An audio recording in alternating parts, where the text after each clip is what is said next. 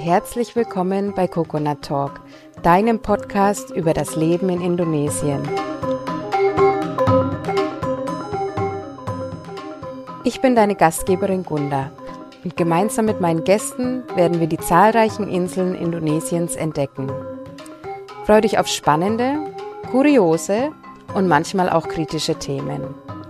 Viel Spaß beim Zuhören und beim Erkunden des größten Inselreichs der Welt.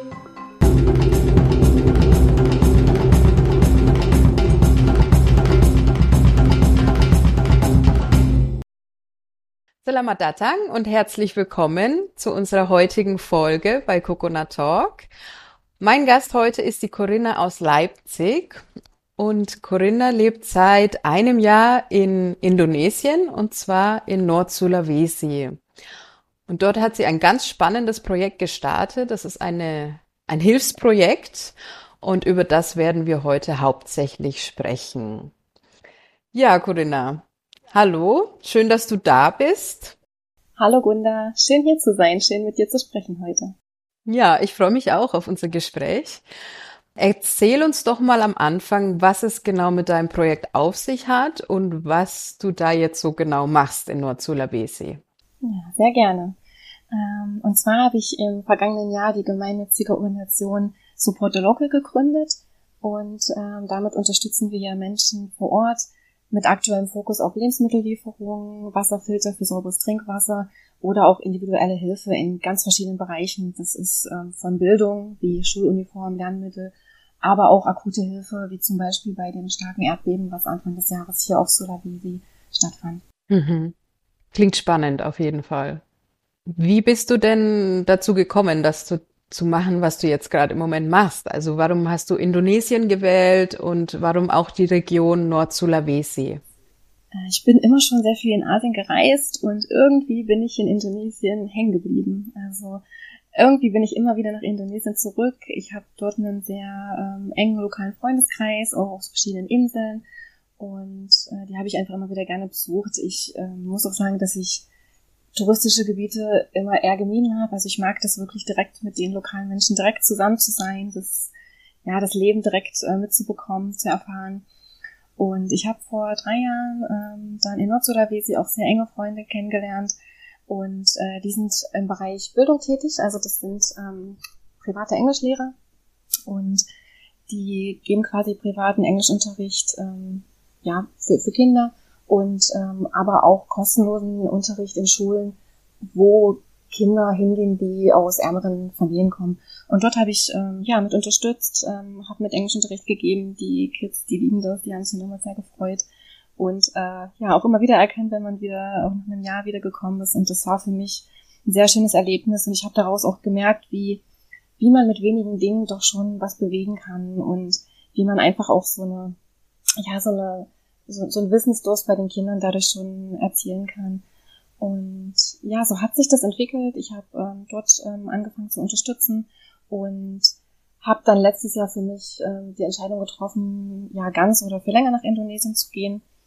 Und ähm, so kam das dann. Und äh, zeitgleich war ja letztes Jahr ähm, auch ein besonderes Jahr, denn Corona ähm, äh, fing an.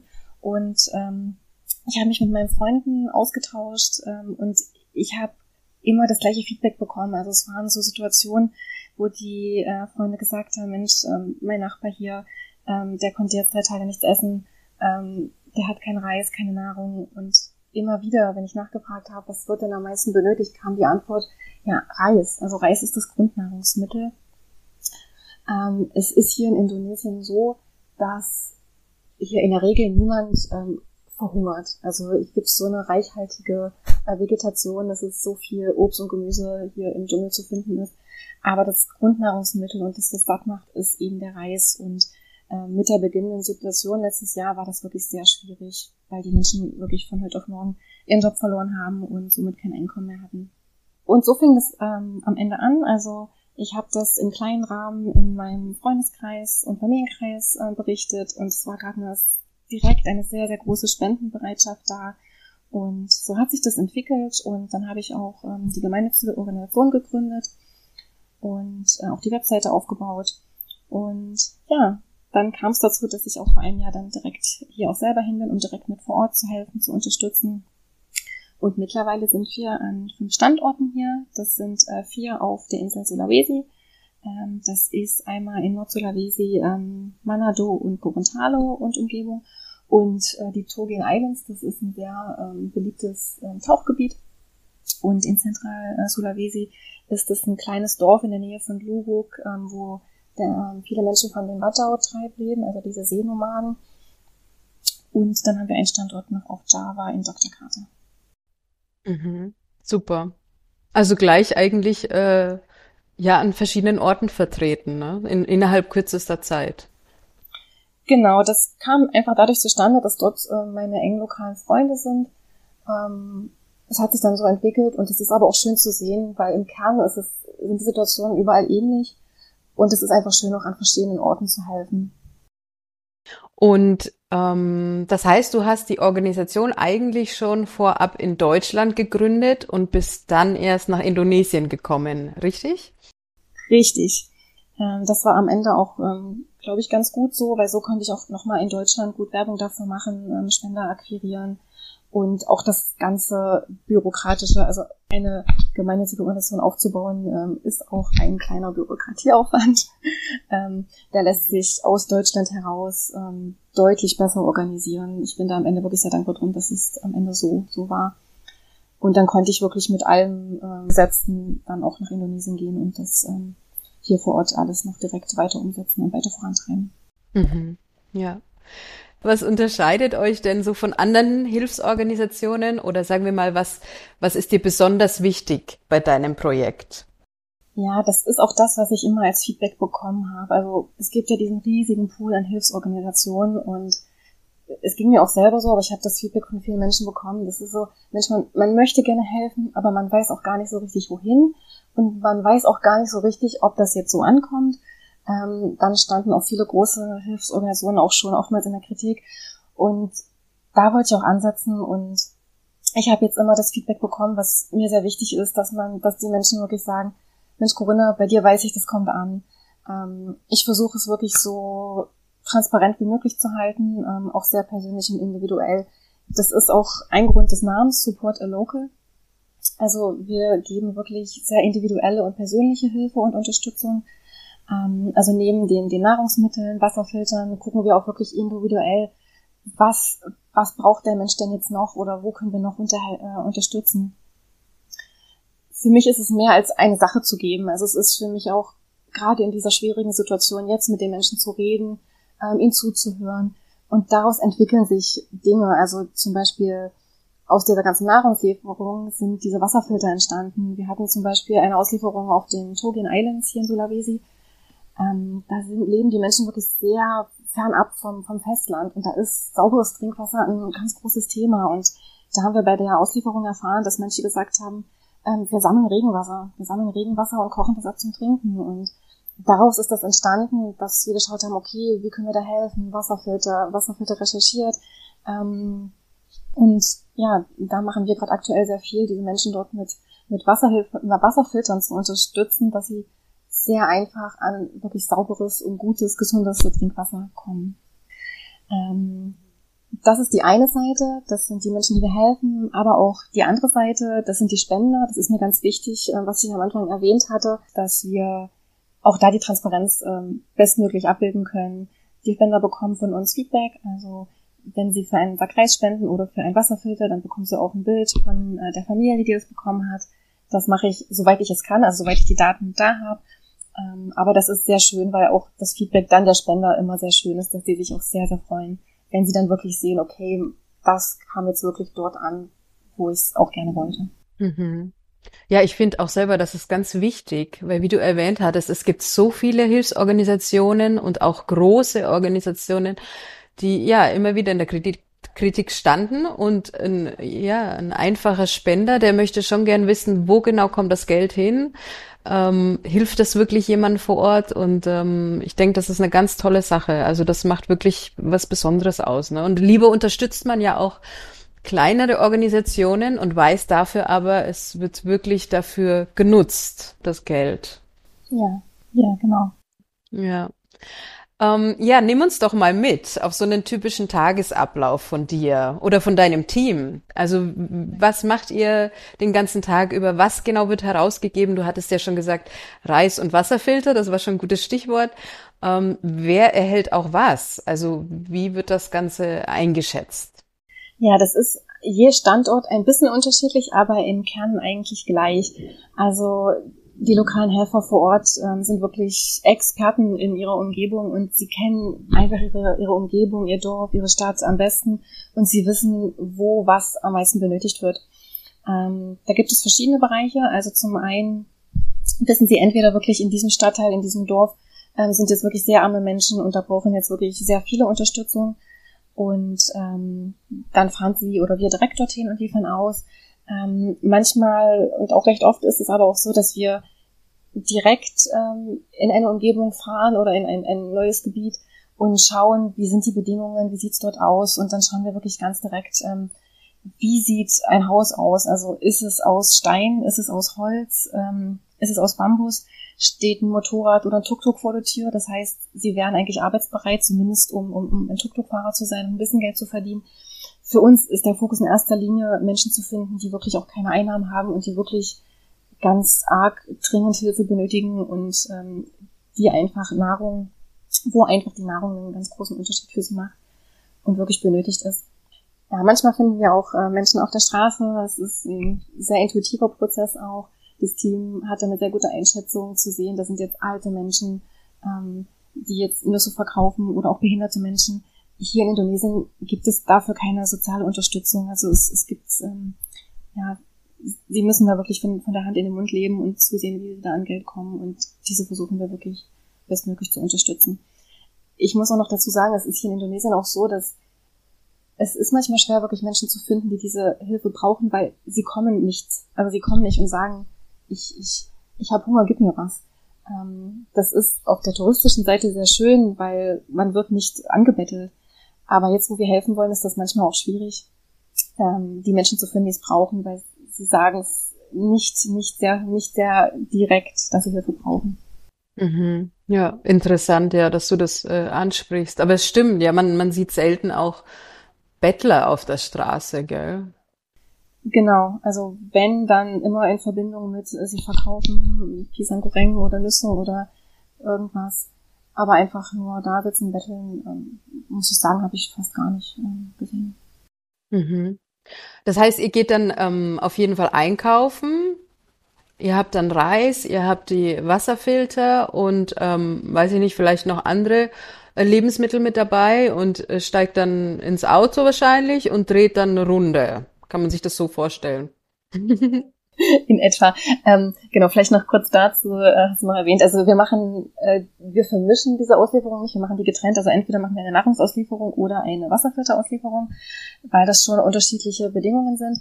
Ähm, und in den Nahrungsauslieferungen, genau, also hast gerade schon angesprochen, es ist, das Grundmittel ist der Reis und dann ähm, ist dann noch ähm, Öl, Eier, Zucker, also diese wirklich diese Grundnahrungsmittel sind dort mit drin. Das ist immer ein, ein Paket, was wir da schnüren. Und ähm, genau, wir sprechen uns da, wir haben meistens ähm, ein, ein ein Supermarkt ah, genau. oder ein Laden? genau. Jetzt hat mir das schon was gefehlt. Äh, ein, ein Laden, wo wir das einkaufen. Und auch da kann ich vielleicht gleich mal eine kurze Anekdote erzählen, weil das, weil wir wirklich super schöne Erfahrungen machen. Also wir haben zum Beispiel in Manado einen Laden, wo wir das alles einkaufen und der Besitzer ist so gerührt davon, dass wir das machen, dass der uns jetzt schon bei zwei ähm, Lieferungen ähm, Reis gespendet hat und gesagt hat, ich finde es so toll, dass ihr das macht. Ich leg da noch ähm, zwei, drei Säcke Reis mit drauf und verteilt die bitte. Super. Ja, das ist schön. Das direkte Feedback auch von den Locals dann, gell? Genau, genau. Also das ist was, was ich, wo ich, was ich sagen muss, was ich hier sehr häufig erlebe, was mich auch immer wieder rührt. Die Menschen hier haben nicht viel, aber das, was sie haben, geben sie immer noch. Also es ist hier wirklich auch bei den Locals hier eine große, ähm, ja, ein großes Teilen und ein großes Geben da. Das ist wirklich sehr schön. Mhm. Ja, ja. Genau, und ähm, wenn wir das alles eingekauft haben, ähm, wir mieten uns ein, Auto oder wir haben jemanden hier, der ein Auto hat, ein großes, damit wir das dann ähm, verteilen können und so gehen dann die Lieferungstage ähm, vonstatten. Mhm. Schön. Ja, super, toll. Direkt vor Ort eigentlich, ne? Wirklich am, am äh, ja, wie sagt man, am Verteilen. Das ist dann äh, ja, am, am der Puls direkte auch. Kontakt auch. Das ist uns auch wichtig und ähm, man nimmt so viel davon mit und man sieht einfach noch mal mehr, wo Probleme liegen und ähm, wo man noch weiterhelfen kann. Und das ist, wie ich das schon erzählt hatte, mit den Wasserfiltern hat sich das dann ergeben. Und das ist dann so, dass wir dann auch, es ist schön, wenn man auch zurückkommen kann. Also manchmal kommen wir auch zurück. Wir haben eine Nahrungsauslieferung gemacht. Ich muss dazu sagen, wir beliefern nicht mehrfach. Also wir wollen die Menschen nicht daran gewöhnen, dass sie jetzt von uns ständig Essen bekommen. Ähm, wir helfen wirklich da punktuell, aber wir kommen schon auch mal zurück. Ähm, und sagen, okay, hier wissen wir, das war jetzt wirklich eine sehr arme Familie und Wasser ist für die auch ein Thema, also bringen wir dort auch Wasserfilter hin. Und das ist schön, dass wir da einfach wirklich ähm, auch direkt dran sind und es ist schön, mit den Menschen wieder zu sprechen. Und ich habe letzte Woche hier erst eine Auslieferung gemacht mit Wasserfiltern und ähm, sie haben gesagt, Mensch, ja, du warst doch letztes Jahr hier und ähm, man bleibt in Erinnerung und die freuen sich einfach. Es ist einfach da schon so schön zu sehen, wie sie sich einfach freuen, dass man da ist. Mhm. Ich kann mir vorstellen, dass ähm, diese Arbeit auch einfach sehr emotional ist, also in beide Richtungen, denke ich. Wie sieht's denn aus? Lass uns zuerst mal über die Herausforderungen und Schwierigkeiten sprechen, vielleicht eher das Negative, bevor wir ja. dann zu den positiven Sachen kommen. Ähm, ja, was für Hürden gibt's denn da immer wieder? Oder, oder was macht denn die Arbeit auch schwierig? Oder was bringt dich an deine Grenzen? Mhm. Ja, das sind verschiedene Themen. Also zum einen ähm, ist das Thema, wie viele Probleme es hier tatsächlich gibt. Ähm, das ist manchmal sehr überwältigend. Also das fängt ja an bei Nahrung, hört, geht über Gesundheit ähm, und dann noch dieses ganz große Thema Nachhaltigkeit, Plastik etc. Also es gibt hier wirklich so wahnsinnig viele Themen, wo Hilfe äh, benötigt wird. Ähm, und da den Fokus wieder aufs Wesentliche zu finden. Also immer wieder, ähm, das ist das, was ich mir selber auch immer wieder sage, okay, wir fangen jetzt bei den Grundbedürfnissen an ähm, und wir können nicht die ganze Welt retten, aber einfach das Thema, okay, ein Sackreis, eine Familie, einen Schritt gehen, das macht einfach für diesen Menschen jetzt schon einen Riesenunterschied für heute und für die nächsten Tage. Und ähm, da immer wieder den Fokus zu setzen. Das ist das eine Thema, also auch für mich selber. Ähm, es sind ähm, die Menschen selbst, ich habe das vorhin schon angesprochen, das ist schon eine Herausforderung manchmal, ähm, dass sie eben nicht sagen, was sie brauchen. Ähm, weil es gibt hier wirklich Situationen, wo ich wirklich weiß, hier ist jetzt jemand in der Nachbarschaft, der braucht ganz dringend Hilfe. Ähm, und es ist schwierig. Also ich kann mal ja, ein Beispiel auch nennen. In der Nachbarschaft haben wir hier ein, ähm, eine Familie mit einem Kind, was wirklich sehr schwer krank ist. Und ähm, wir haben, ich habe versucht, viel mit ihnen geredet, ähm, versucht, Hilfe zu leisten. Ich hatte auch schon in, in Deutschland Kontakt zu Hilfsorganisationen, die medizinische Hilfe leisten können oder wo man eine Online-Diagnose vielleicht mal hätte machen können, weil es hier sehr schwierig ist mit dem Gesundheitssystem und auch die Familie den Ärzten nicht vertraut. Es gab irgendwie wohl äh, von drei Ärzten gefühlt fünf verschiedene Diagnosen und Aussagen. Ähm, das ist sehr schwierig weil die Familie am Ende die Hilfe nicht, nicht, nicht annehmen wollte oder konnte. Also es, am Ende den Grund weiß ich nicht. Ähm, es sind, es fließen da einfach viele Dinge mit hinein. Ähm, das sind so Sachen, wo man dann selber sagen muss, okay, man, man gibt sein Bestes, aber man kann halt nicht, wenn, wenn, wenn sie nicht wollen, dann, dann geht's nicht. Das ist ähm, sehr schwierig manchmal und auch einfach noch mehr zu verstehen, wie die Menschen ähm, hier funktionieren und dass man wirklich manchen Menschen wirklich was, äh, was, was aufdrängen muss. Also wir haben jetzt zum Beispiel auch einen Fall, wo eine Familie sechs Kinder hat und es ist jetzt so, dass so nach anderthalb Jahren jetzt so langsam die Schule endlich wieder losgeht und sie plötzlich halt ähm, Schuluniform brauchten und ähm, ich habe das dann über drei Ecken erfahren, dass das wirklich ähm, ihnen wirklich schlaflose Nächte bereitet und habe ihnen das immer wieder angeboten, immer wieder angeboten. Also ganz viel mit den, mit den Menschen dann zu reden. Und am Ende sind wir auch einkaufen gegangen. Ich war da schon ganz dankbar, dass sie das einfach angenommen haben. Und ähm, auch beim Einkaufen immer wieder, immer wieder gesagt, okay, hast du jetzt alles? Brauchst du noch irgendwas? Ähm, dass wir dann am Ende des Tages wirklich alles zusammen hatten. Ähm, ja, also wie ich schon an, vorher erwähnt hatte, das ist schön, dass da niemand wirklich ähm, das in irgendeiner Weise ausnutzt, wirklich gar nicht, ähm, null. Ähm, aber die andere Seite, da immer wieder wirklich dran zu bleiben und ähm, zu schauen, okay, hat derjenige jetzt wirklich alles, was er braucht, konnten jetzt wirklich bestmöglich helfen. Das ist manchmal schon wirklich sehr herausfordernd. Mhm. Ja, und du siehst wahrscheinlich auch ähm, Familien oder auch Situationen, die dir auch nahe gehen, oder? Also ähm, so richtige Armut dann zu sehen und immer wieder jeden Tag damit konfrontiert zu werden, ist bestimmt für dich auch nicht so leicht. Ja, absolut. Das ist schon, ähm, ist schon ein Thema, aber ich muss sagen, wir fokussieren uns da immer wieder drauf und das machen wir immer wieder mit dem Team, also dass wir vor Auslieferung, nach Auslieferung einfach immer wieder in diese Dankbarkeit für uns gehen und ähm, uns immer wieder sagen, wir konnten diesen Menschen jetzt helfen für diesen Tag. Das ist, glaube ich, in der Arbeit, die wir tun, ganz wichtig, weil sonst ähm, geht man daran, glaube ich, doch ein bisschen kaputt.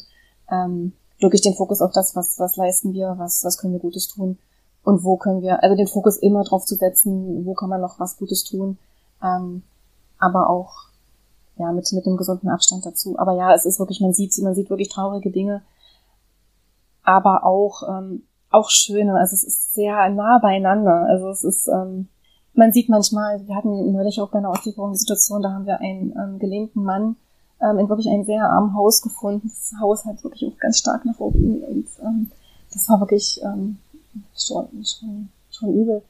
Aber dieser Mensch hat eine so großartige Freude in diesem Raum verstrahlt. Der hat sich so gefreut, uns zu sehen. Der war so unfassbar dankbar, dass das wieder auf der positiven Ebene total bewegt hat, ja. Also so fließt das alles ineinander.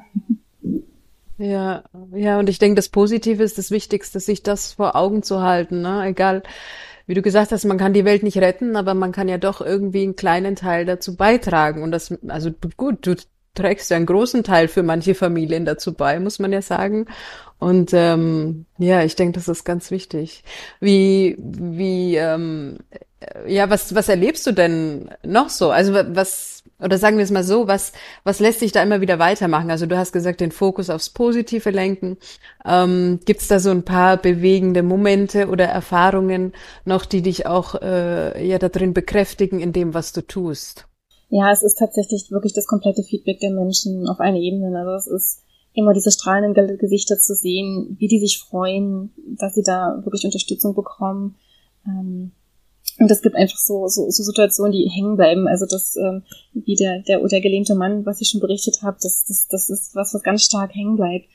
Oder auch ähm, bei einer Auslieferung haben wir da auf eine Oma getroffen, die wirklich ganz arm alleine gelebt hat und die ist zusammengebrochen und hat geweint und hat sich so gefreut und sie hat uns gesagt, sie hat seit zwei Wochen nichts Vernünftiges essen können und sie hat jeden Tag dafür gebetet, dass so ein Wunder passiert. Jetzt stehen wir bei ihr vor der Tür und also so diese Welle an ähm, Emotionen und Dankbarkeit und das sind Sachen, die bewegen uns dann auch ähm, extrem, ja. Und alles, was wir hören, so an Feedback, also auch, ähm, ja, wenn Menschen so sagen, Mensch, endlich habe ich wieder Reis für die nächsten Tage oder oh, dieser Wasserfilter, der macht unseren Alltag so viel leichter. Und das, das ist so Feedback, ähm, wo man wirklich merkt und wo ich auch sagen kann, ähm, ich, ich glaube sagen zu können, dass bisher wirklich jeder Mensch, der was von uns erhalten hat, es verdient hat. Also es hat bis jetzt niemand etwas bekommen, der es nicht gebraucht hat. Und das, ähm, das, das ist ein ganz großer Treiber. Und ähm, es ist aber auch die Ebene, auch zum Beispiel meine grandiosen, ähm, das grandiose Team und die Helfer vor Ort, die helfen, die einfach ähm, auch mir immer das Feedback geben, oh Corona, das ist so das Highlight der Woche, wenn wir das machen können. Wir sind ganz dankbar, dass wir helfen dürfen. Ähm, das ist auch ganz, äh, ganz schön. Und aber auf der anderen Seite wieder die Spender. Also wenn die Spender das Feedback bekommen und sich dann darüber freuen. Also sie sind dann auch so dankbar und ja. wenn ich dann die Fotos und alles zur Verfügung stelle, dann es ist für mich, ich sehe es so als Kreislauf. Also es ist so ein Kreislauf der Freude auf allen Ebenen. Es ist was, was eigentlich, wo, wo etwas, ähm, wo eine schwierige Situation ist. Ähm, ja, du hast es ja angesprochen, es ist nicht immer einfach, aber am Ende des Tages ähm, kann man sagen, ist auf allen Ebenen eine Freude da und das ist, das ist ein Riesenmotor. Mhm, ja. Ja, ich denke, das ist auch ganz wichtig, ähm, das zu erwähnen, weil jeder, der schon mal gespendet hat oder irgendetwas gegeben hat, ohne äh, im Gegenzug was zu erwarten auch, gell, der weiß, wie, wie gut sich das anfühlt. Also das, das macht einen genauso glücklich, ne? wie wenn man irgendwas erhält. Richtig. Also ich, ich glaube tatsächlich, dass das, äh, die Freude des Gebens ja fast noch größer ist als die des Erhaltens. Mhm. Schön. Und vor allem, wenn, wenn die Dinge auch da ankommen, wo sie gebraucht werden, wie in eurem Fall ja auch, ne? Direkt vor Ort. Du hast es äh, schon immer wieder gesagt, also ihr, ihr finanziert euch durch Spenden. Ähm, und ja, vielleicht fragen sich auch einige Hörer, wie erstmal ja, wie man spenden kann. Da kommen wir dann später noch dazu, wie man dich unterstützen kann. Aber auch vielleicht, ähm, ja, du hast es gesagt, also die, die Unterstützung ist nötig, ähm, aber einfach dieses Stichwort Corona-Hilfen, da kann man vielleicht einmal kurz erwähnen, weil die Regierung ja doch auch ähm, Hilfen gegeben hat an die Bevölkerung. Ähm, wie empfindest du das? Werden trotzdem, wird trotzdem deine Unterstützung benötigt? Oder ähm, ja, was sagst du dazu? Ja, das ist tatsächlich ein ganz großer Punkt, warum wir auch unterstützen. Ähm, also es gab, äh, genau, was du schon erwähnt hattest, diese versprochene Unterstützung in Form von etwas Geld und auch Reis. Allerdings haben wir das relativ früh bei den ersten Auslieferungen schon mitbekommen und das hat sich immer wieder bestätigt, dass eigentlich ähm, kaum oder gar nichts ankam. Also vom Großteil der Menschen, mit denen wir geredet haben, ähm, kam einfach die Aussage, wir haben nichts erhalten. Und deswegen ist es umso wichtiger, dass wir da unterstützen, wo wir können. Ähm, vielleicht da noch ein bisschen erklären zu dem System hier. Es ist wirklich komplett anders als in Deutschland.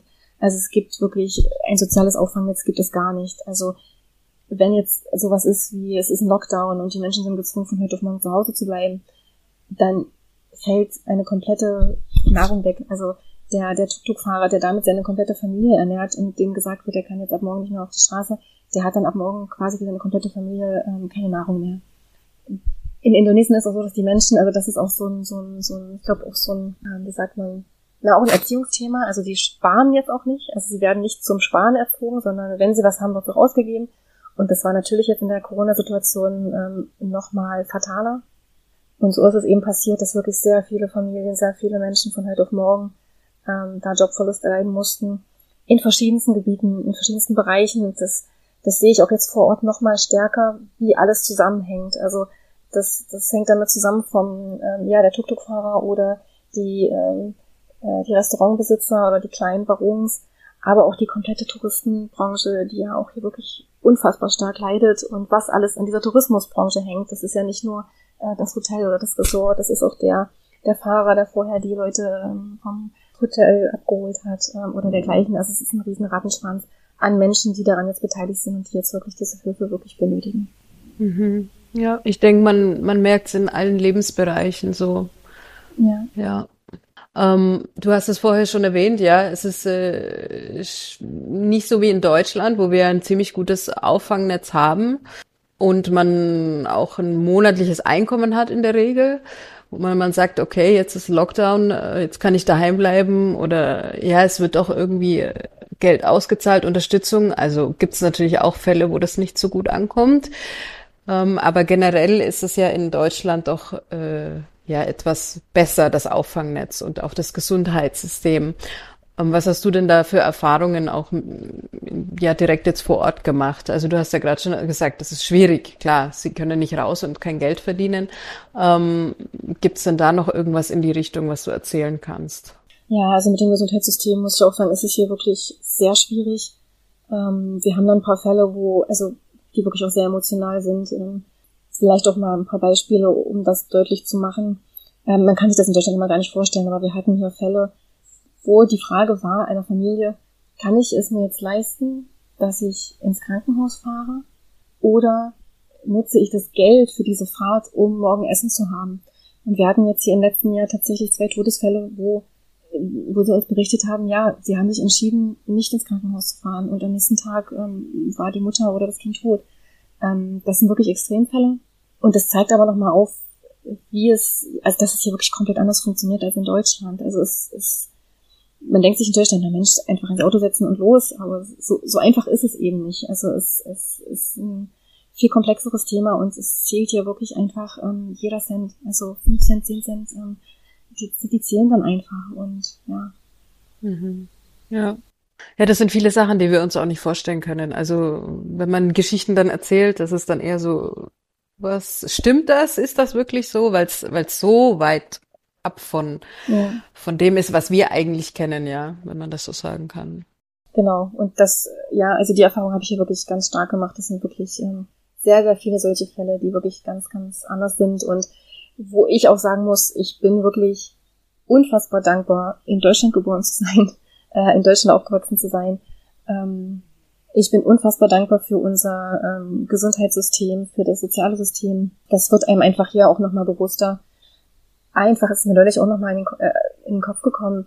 Wir können in Deutschland zu jedem Arzt gehen. Also es gibt keine Stufung, hier gibt es eine Stufung in, ne, wie, welches soziale System, also welche soziale Stufe hast du, bist du arm, kannst du dir leisten, eine Versicherung zu bezahlen.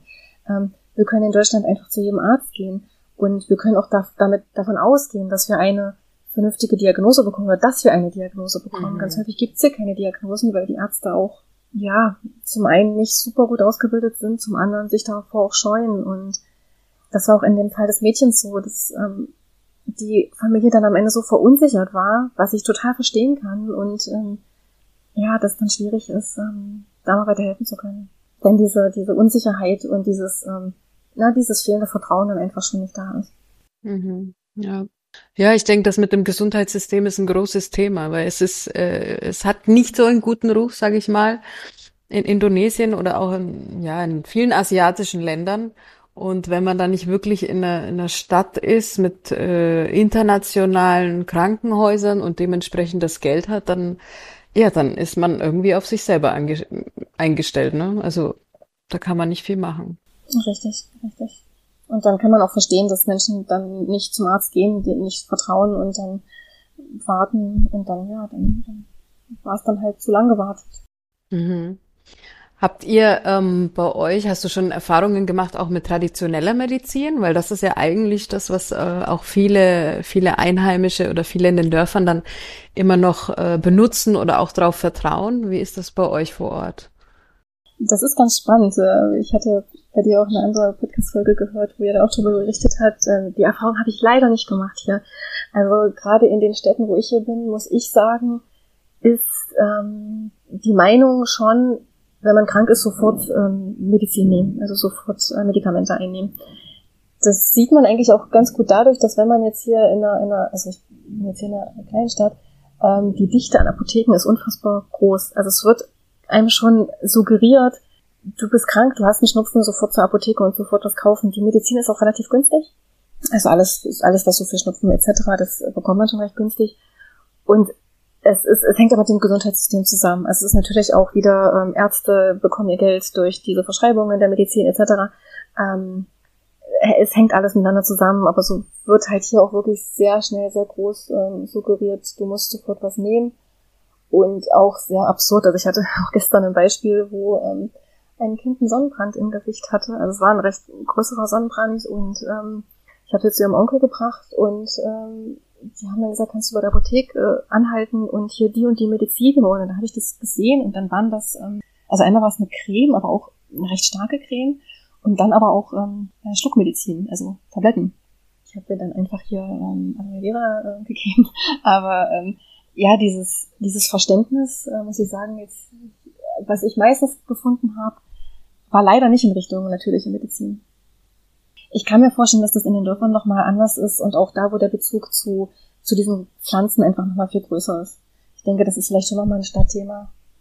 Ja, in der Stadt ist es schon moderner, da, da, da sind sie schon äh, eher zu sehr in dieser Schulmedizin drin, gell? Ja, sehr, sehr, sehr stark. Also wirklich sehr, sehr stark. Das ist lustig, dass du erwähnt hast, dass ähm, alle paar Meter eine Apotheke zu finden ist, weil das ist ja wirklich ähm, ja typisch eigentlich. Also egal wo man ist in, in einem kleineren Ort, du findest überall Apotheken. Also das ist ja auch der Wahnsinn. Ne? Also ja und und man kann und man kann äh, man kann Schmerzmittel auch an jedem Warum hier kaufen. Also noch nicht mal in der Apotheke. Also man man, ja. man bekommt wirklich Medizin an, an jedem kleinen Stand und die Apotheken haben auch 24 Stunden offen. Mhm, ja. Also das wird schon sehr locker gehandhabt, ne? So ja. Medikamente. Ja. Ja, wie kann man denn ähm, dich und dein Projekt unterstützen? Ja, also ähm, das, was wir gerade machen, also drüber berichten und das teilen und weitergeben, das hilft mir sehr. und ja, die beste Form sind ähm, die Geldspenden. Und da hilft wirklich jeder Beitrag. Ähm, also vielleicht so ein bisschen ein paar Richtwerte, womit wir immer so ein bisschen rechnen, ist so ein 50 Kilo Sack Reis, der kostet 35 Euro und da kann eine Familie einen Monat von leben. Ähm, und so ein Wasserfilter, den wir gerade vertreiben, der hält mindestens ein Jahr, das sind 45 Euro. Ähm, also jeder Beitrag hilft. Man kann auch gerne angehen, wenn man das in einer bestimmten Region haben möchte. Also zum Beispiel haben wir auch ja, Reisende, die auch gerne auf den Tobien sind, äh, die dann gerne, die dann immer sagen, ach, es wäre schön, wenn es dort ähm, ausgeteilt wird, ähm, dann einfach gerne mitgeben. Und ja, was, hm, was dolle hilft, wären auch monatliche Beiträge, egal in welcher Form. Das hilft uns sehr, um das ein bisschen besser zu planen und auch um direkt helfen zu können. Wir hatten zum Beispiel den Fall, ich habe es anfangs äh, kurz erwähnt, ähm, es gab ja Anfang des Jahres dieses große Erdbeben hier auf Sulawesi. Und das war wirklich sehr schön, wie schnell wir dort helfen konnten. Einfach weil wir dann schon noch einen Pool hatten, auch Spendengeld, auf die wir zurückgreifen konnten. Und auch ähm, nach dem ersten Aufruf wirklich sehr viele Spenden auch bekommen konnten. Und wir dann innerhalb von ein paar Tagen direkt äh, ein Auto mit Team losschicken konnten in die Gegend und dann direkt zu helfen. Also das hilft wirklich immer sehr. Äh, vielleicht noch zu erwähnen, ähm, dass ich als gemeinnützige Organisation auch Spendenquittungen ausstellen kann. Also das kann alles auch für die Steuer gut abgesetzt werden. Genau. Super. Und dann gibt's, wenn möglich, auch ein Foto und eine Info, wo das ganze Geld dann landet, oder? Genau, also alles nach, äh, nach, nach Datenschutzregeln. Ähm, wenn jetzt nur eine Spende reinkommt, dann sehe ich das nicht, aber dann schreibt mir gerne, gebt mir gerne eure E-Mail-Adresse, ähm, Handynummer, egal auf welcher Form, ähm, dann bekommt da auch ein Feedback. Super, super. Ja, ähm, wie sehen denn eure Pläne für die Zukunft aus? Also wir hoffen natürlich alle, denke ich, überall auf der Welt, dass die Situation sich irgendwie ein bisschen bessert, sagen wir jetzt mal allgemein. Ähm, wie, was ist denn dann geplant so in Zukunft? Soll es so weitergehen oder möchtet ihr noch mehr dazu machen oder wie sieht's denn aus? Ähm, also aus der Erfahrung, die ich jetzt hier sammeln konnte, muss ich sagen, egal ob Corona oder nicht, ähm, Nahrung ist ein großes Thema und auch die Unterstützung dafür ist ein großes Thema. Indonesien ist ein äh, ist ein, ein armes Land, also es gibt hier einfach un, unfassbar viele arme Menschen, die es brauchen. Und das heißt, wir machen auf jeden Fall weiter mit, äh, mit dem Thema Nahrung und, und auch Wasser. Also vielleicht auch mal ein paar Zahlen zu nennen. Wir konnten bis jetzt schon ähm, ungefähr 2000 Familien mit Nahrung beliefern und ähm, aktuell 250 mit Wasserfiltern. Und das machen wir als ähm, auf jeden Fall weiter als Grundhilfe. Auf lange Sicht ähm, wollen wir noch mehr in Richtung Bildung gehen. Ähm, ob das jetzt ist, mit, mit, mit Kindern nochmal auch äh, viel Englisch äh, beizubringen, das ist auch so ein Thema hier, dass zum Beispiel, das hier ein ganz großer Punkt ist. Also wenn jemand Englisch kann und das ist jetzt hier nicht so verbreitet, dann ist das schon mal eine Riesenchance auf einen besseren Job. Und das heißt dann nicht, er kann sich dann äh, bessere Klamotten leisten. Das heißt, er kann dann für seine Familie besser sorgen und nochmal besser für Nahrung sorgen. Und ähm, ja, also da machen wir viel und ähm, versuchen einfach auch da ähm, noch mehr in Richtung Bildung den Menschen, ähm, die Menschen zu unterstützen, auf, dass auf lange Sicht da auch noch äh, viel mehr machen können. Aber genau, das entwickelt sich alles gerade weiter und ähm, das kann man alles ähm, verfolgen auf ähm, der Webseite oder Social Media Kanälen und dann sieht man da auch, wie es bei uns weitergeht. Mhm. Super, toll. Also tolle Sache. Ich drücke euch da auf jeden Fall die Daumen, in, in welche Richtung auch es geht. Und ähm, ja, werde das weiterverfolgen. Du hast es schon gesagt, Website, Social Media. Ähm, magst du kurz erwähnen, wo genau man dich da findet und erreichen kann? Ja, wir haben die Webseite supportalocal.net die gibt's auf Englisch und auf Deutsch. Ähm, da kann man dann auch, da findet man auch alles zum Spenden, kann man dann direkt auch spenden über PayPal oder Überweisung. Ähm, und wir haben Facebook und Instagram, da kann man uns gut verfolgen. Ähm, ich sag noch mal dazu, dass wir nicht ähm, alles posten. Also es, ich habe ja gesagt, dass es alles sehr persönlich individuell ist. Ähm, wir haben auch Fälle, man kann sich vielleicht vorstellen, nicht jeder Familienvater möchte jetzt das Bild seiner Kinder auf Facebook sehen wo dann quasi auch deutlich wird, dass er sich das nicht leisten kann. Ähm, mhm, ja. Also von der Auslieferung, also wir fragen auch immer, ne, ob das okay ist, dass wir Fotos machen und so weiter. Und in manchen Fällen machen wir es einfach nicht. Ähm, aber man kann wirklich, glaube ich, dadurch schon ein gutes, ähm, einen guten Eindruck gewinnen. Und ansonsten geht dann der Rest auch ähm, dann über das direkte Feedback. Ähm, genau, oder ja, mir auch einfach gerne schreiben, wer Fragen hat. Ähm, ich kann auch, das passt vielleicht gerade ganz gut, also ähm, Facebook, Instagram, äh, ich kann tatsächlich auch gerade ein bisschen Unterstützung gebrauchen. Also falls da auch jemand ist, der gerne, ähm, der da fit ist und der da gerne unterstützen möchte, dann äh, nehme ich das auch sehr, sehr gerne. Super, ja. Ja, es nimmt viel Zeit in Anspruch, Social Media. Ich spreche aus Erfahrung. Oh ja. Das ist auch nicht wirklich mein, mein Lieblingsthema. Also es ist das Gleiche. Ja. Ja. Okay, ähm, zum Abschluss würde ich dich noch äh, fragen, was du aus Deutschland vermisst, wenn du in Indonesien bist und auch umgekehrt. Ja, also in Deutschland äh, Nummer eins ist das Essen. ähm, also ich würde wirklich einfach so ein, so ein Vollkorn-Käsebrötchen mit Salat wäre jetzt echt super. Und es geht meistens um Käse und um Brot. genau, genau. Da äh, bin ich deutsch. Ähm, ich muss auch sagen, dass also ich, ich habe es hier manchmal auch nicht ganz so einfach, weil ich auch Vegetarierin bin. Und das ist ähm, in den größeren Städten geht das, auf touristischen Gebieten geht das, aber wo ich meistens bin, ähm, ist das tatsächlich sehr schwierig, weil das meiste Essen dann tatsächlich ähm, Fisch, Reis, Gemüse ist oder halt mit mit äh, mit Fleisch und gerade wenn man essen geht, ähm, gibt es kaum Möglichkeiten. Also es gibt auch kaum Anpassungen. Man kann auch nicht fragen, kann man, kannst du mir das Sandwich jetzt einfach ohne Wurst machen? Ähm, nee, das geht nicht. ähm, das, ja, das fehlt. Ich kann das nachvollziehen. Also ich habe, bin auch ein, ein, kleiner Veggie, also ich habe das gleiche Problem. Das ist äh, ja in Indonesien ein bisschen schwierig, wenn man auch auf der Straße ist und so. Es ist alles irgendwie Fleisch oder Fisch. Ähm, aber es gibt auch viel Tempe, ne? Tempe genau. und Tofu. Ja, das ist schon auch äh, ganz gut. Ist nur leider immer auch vieles frittiert. Ja, das mögen sie halt gerne. Mhm. genau.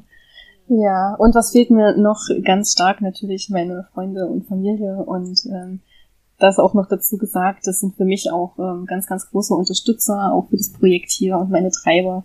Ähm, also an der Stelle nochmal ganz, ganz liebe Grüße auch nach Deutschland äh, für alle, die mich da unterstützen in jeglicher Form. Also es sind die ersten, die mit Spenden unterstützt haben und auch immer diese seelische, moralische Unterstützung, die, ja, die ist hier ganz viel wert und die fehlt mir natürlich auch sehr. Mhm. Ja. Und wenn du in Deutschland bist, was vermisst du denn dann aus Indonesien? Gibt's bestimmt auch jede Menge. ja, also ich glaube, das ist so dieses, ähm, ah, dieses so, so das Lebensgefühl so im, im, im, im Grunde. Also wir Deutschen sind ja zum Beispiel sehr gerne sehr stark verplant und was ich hier sehr genieße, ist, dass das hier, es geht eigentlich gar nicht. Also man kann eigentlich gar nicht wirklich ähm, planen. Ähm, und es gibt auch wieder viel, einfach viel mehr Raum für Kreativität und für unerwartete Erlebnisse. Das ist zwar manchmal auch anstrengend, aber ich genieße das doch. Das, ähm, das nimmt sehr viel, ja, sehr viel Druck auch raus. Ähm, was ich in Indonesien super zu schätzen weiß, ist das ganze Thema Gemeinschaft. Also ich finde es hier einfach sehr schön, wie, wie eng eine Familie ist, wie Nachbarschaftshilfe ist, ähm, wie eng Kinder mit Erwachsenen sind. Ähm, man ist einfach super schnell integriert. Ähm, das fehlt in Deutschland dann doch auch. In Deutschland ist es dann doch eher individueller. Und ja, auch diese, diese typische indonesische Gelassenheit und Vertrauen auf Lösungen, da kann ich zum Schluss auch noch eine schöne Anekdote erzählen. Wir hatten neulich ähm, eine Auslieferung in Manado und ähm, dann hat mein Team dann gesagt, ah, Corona, unser Fahrer ist abgesprungen und also ich war tiefenentspannt. Ich habe dann weiter mit dem ähm, Besitzer des Ladens geredet und eine halbe Stunde später kam dann auch ein neuer Fahrer für das Auto. Und am Ende des Tages, wir machen dann immer so eine, so eine, so eine Review quasi, ähm, wie war jetzt die Auslieferung, ähm, was ist bei uns so hängen geblieben und ähm, was lief gut, was kann man vielleicht besser machen. Und das Team hat dann gesagt, Mensch Corinna, also du warst ja entspannter als wir, was war denn los? Und ich habe einfach gesagt, ja, also mir war klar, dass wir da jetzt eine Lösung finden, das war jetzt auch nicht das erste Mal. Und ob wir jetzt am Ende eine halbe Stunde später starten, das ist am Ende auch egal. Und ähm, ja, diese Gelassenheit äh, fehlt manchmal in Deutschland. Mhm. Da hast du dich schon gut angepasst hier in Indonesien, ne? Genau. Super. Ja, schön. Corinna, dann sind wir eigentlich schon ähm, am Ende unserer Folge angekommen. Wenn du schon alles gesagt hast, was du loswerden möchtest. Ja, ich glaube, ich habe ein gutes Bild hinterlassen können und äh, ganz lieben Dank und da auch äh, für die Möglichkeit, dass ich hier Super Local auch nochmal ja, aufzeigen konnte. Ganz lieben Dank, es war ein sehr schönes Gespräch. Ja, super, das kann ich zurückgeben. Fand sehr, sehr spannend und ähm, finde es auch immer wichtig, solche guten äh, Dinge in die Welt rauszutragen und ähm, wünsche euch da ganz, ganz viel Erfolg, drück euch die Daumen und auch viele Unterstützer, dass das auch weitergeht so gut. Und ja, wer weiß, vielleicht sehen wir uns dann endlich mal auch. Sehr gerne. Oder wir hören uns nochmal auf eine Folge. Und ähm, ja, alles Gute euch. Ja, vielen lieben Dank. Tschüss. Ciao. Das war Coconut Talk, dein Podcast über das Leben in Indonesien. Ich freue mich, wenn du beim nächsten Mal wieder dabei bist. Um keine meiner Folgen zu verpassen, klicke auf Abonnieren bei Spotify, Apple Podcasts oder wo auch immer du deine Podcasts hörst. Tipps und Informationen für deinen Aufenthalt in Indonesien findest du unter indojunkie.com, dem größten deutschsprachigen Blog über Indonesien. Dort hast du außerdem die Möglichkeit, dich in den Newsletter einzutragen und regelmäßige Updates zur aktuellen Situation sowie den Einreisebestimmungen zu erhalten. Falls du schon immer mal Indonesisch lernen wolltest, kann ich dir den Crashkurs für Bahasa Indonesia ans Herz legen. Er wurde speziell von Reisenden für Reisende entwickelt und erleichtert dir den Einstieg in die indonesische Sprache.